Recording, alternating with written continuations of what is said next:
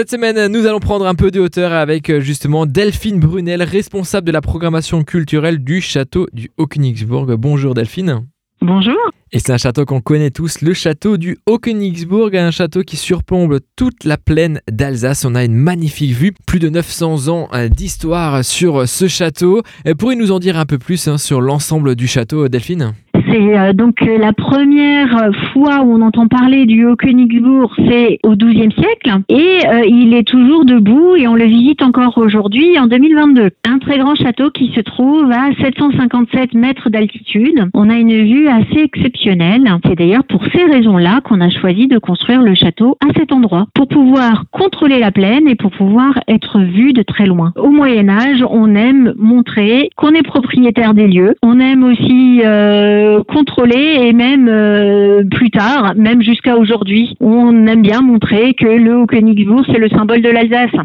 Vous, avez dit 900, 900 ans d'histoire, donc ce château a une réelle histoire euh, derrière justement derrière ces murs. Est-ce que vous pouvez nous en dire un peu plus? Sur ces 900 ans passés là en haut au, niveau de, de, ces, 700, ces 750 mètres d'altitude euh, oui, donc la première fois où on entend, où on, lit le mot Haut-Königsbourg dans un écrit, c'est en 1147, au XIIe siècle.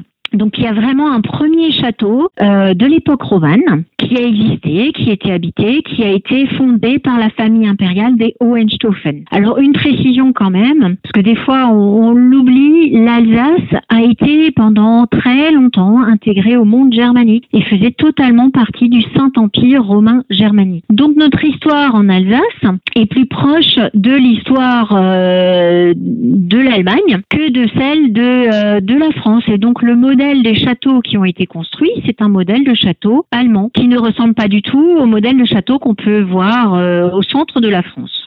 C'est un château animé, rempli d'animation. Et toute l'année, euh, votre château est ouvert euh, au public. Hein. Delphine, est-ce que vous pouvez nous présenter un peu les activités qu'on peut faire quand on vient en famille ou entre amis? Oui, alors on a une, programmation qui est qui est assez riche, assez assez dense, et on, on souhaite avoir cette proposer des animations à tous les types de publics. Donc on peut tout au long de l'année euh, profiter des ateliers qui sont conçus pour les familles, donc à partir de 6 ans.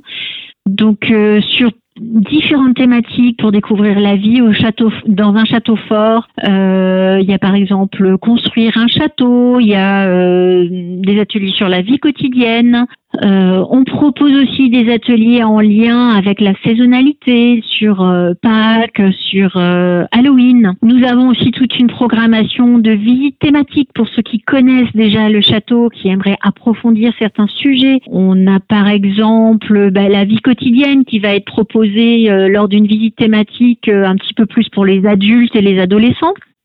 Et à côté de ça, on propose aussi des événements qui sont tout à fait particuliers, euh, comme euh, vous avez parlé de l'escape game euh, qu'on va reproposer à l'automne prochain.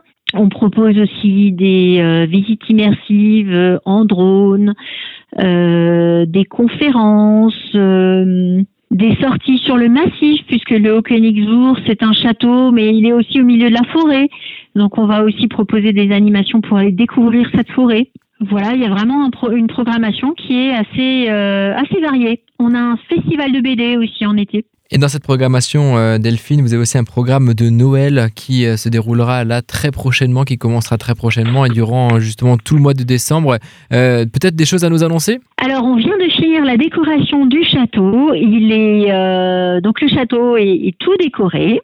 Ici, euh, il n'y a, a, rien de clinquant. On est vraiment sur l'objectif, c'est vraiment d'avoir une décoration qui reste quand même en lien avec euh, l'histoire de Noël. Donc, on va trouver des, des, hum, pardon, des sapins euh, décorés à la mode médiévale ou à la mode du début du XXe siècle, en lien avec l'histoire du château. Donc, c'est tout un parcours qui à découvrir dans le château. On vous propose aussi des ateliers pour les familles. Un atelier qui s'appelle Allons de l'avant, et qui aura lieu les 17, 19 et 21 décembre. Euh, un spectacle jeune public qui s'appelle Ça sent le sapin le 21 décembre en fin de journée. Euh, un atelier et la lumière fut pour apprendre à euh, fabriquer un vitrail le 28 décembre. Euh, et bien sûr, tout au long de cette période, il y aura toujours les visites commentées, les visites théâtralisées. Donc là, vous êtes en compagnie d'un personnage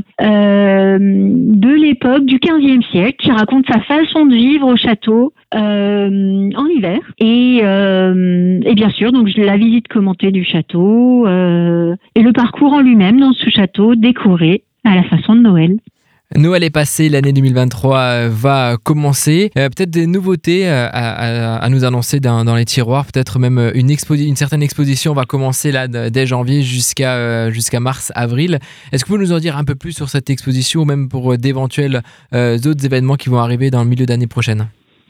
Alors on démarre effectivement l'année 2023 avec une exposition qui s'appelle Parchemins et Châteaux, qui euh, débutera le 28 janvier et qui reste en place jusqu'au 2 euh, avril.